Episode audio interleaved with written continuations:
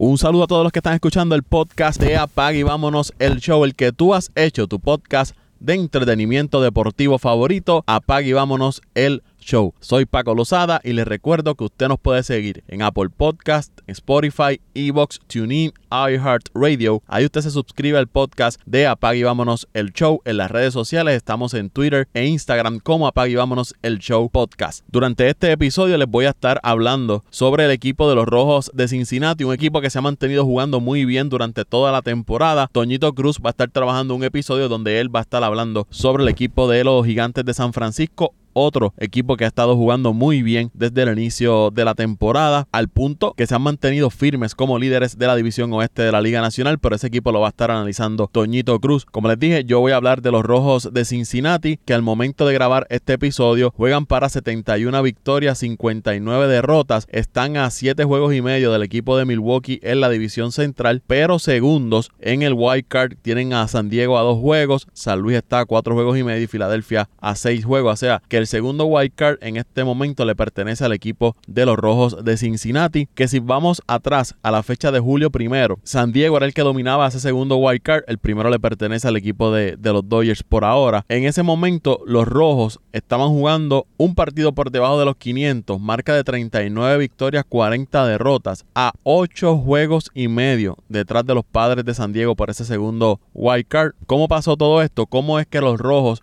llegan entonces ahora a tener control de ese segundo wild card. Primero, los padres han colapsado. Hay un podcast aquí en Apague Vámonos el Show que se publicó la, semana pasada, donde hablamos del equipo de los padres y cómo han ido bajando, cómo han ido descendiendo en los standings y cómo han sido quizás una decepción hasta el momento en esta temporada. Los rojos se han puesto rojos de verdad. Han ganado 31 juegos desde julio primero hacia acá. No sé si recuerdan la temporada pasada, este equipo llegó a la postemporada, pero principalmente fue gracias a su picheo. Su ofensiva fue, fue mediocre. De hecho, la serie que tuvieron contra, contra el equipo de los Bravos en la postemporada pasada, no anotaron carreras en 22 entradas. No pudieron anotar carreras ese equipo de, de los Rojos de Cincinnati. Su picheo los mantuvo en juego, pero ofensivamente no podían producir nada. Este año la historia ha sido otra. Su ofensiva ha sido mejor, especialmente después del juego de estrellas. Tienen uno de los mejores tríos de guardabosques de las grandes ligas. Jesse Winker, 307, 24 cuadrangulares, 32 dobles, 71 remolcadas, 77 anotadas. Tyler Naquin, 277 con 19 cuadrangulares, 23 dobles, 67 remolcadas. Y Nick Castellano, 319, 24 cuadrangulares, 72 remolcadas y 75 anotadas. Este trío de, de guardabosques ofensivamente lo han hecho todo para el equipo de los Rojos de Cincinnati. Y no les extrañe que tanto Winker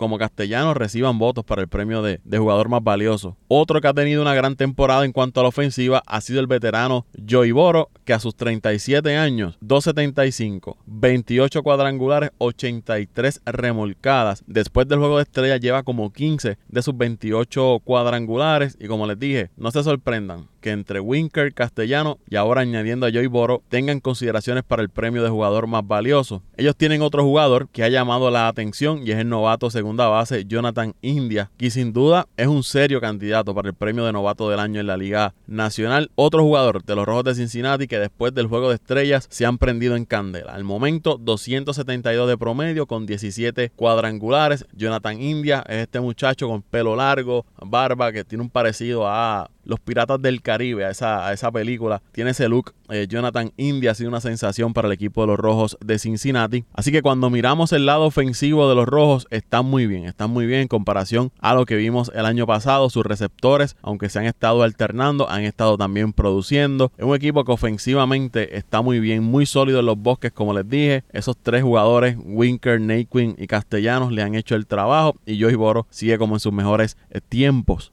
Si miramos su, su picheo, no hay grandes nombres, pero sí lanzadores que han sido efectivos. Esa rotación perdió a Trevor Bauer. Tienen a Luis Castillo que comenzó la temporada tan valiente, ha mejorado en la segunda mitad. Tyler Malley está entre los líderes en ponche de las mayores. Sonny Gray ha hecho un trabajo aceptable. No es aquel eh, Sonny Gray que estuvo con el equipo de los Atléticos, tuvo sus problemas con los Yankees, vino a Cincinnati. Ha sido un lanzador bastante aceptable el trabajo que ha hecho para los Rojos. Su mejor lanzador iniciador ha sido el veterano de 34 años Wade Miley, con lanzamientos de baja velocidad que han dominado. Tiene 11 victorias, 4 derrotas, con 2.74 en efectividad, puede ser considerado para el premio Saillón en la Liga Nacional, donde este equipo de los Rojos ha tenido problemas, ha sido en su relevo, un relevo inconsistente. Tuve la oportunidad de ver varios partidos frente a los Bravos, mucha base por bola que los metió en, problemas al equipo de, los Rojos. Así que ese es un área, el área del bullpen que el equipo de Cincinnati debe buscar la forma de que puedan mejorar para tener eh, mayores aspiraciones a solamente llegar al, wild card, sino eh, adentrarse un poco más a la postemporada. Overall, este equipo de, de los Rojos son el mejor equipo en la Liga Nacional en cuanto a OPS con 766. Están segundos en promedio de bateo, terceros en cuadrangulares con 181, segundo en carreras remolcadas y segundo en carreras anotadas, lo que le demuestra lo,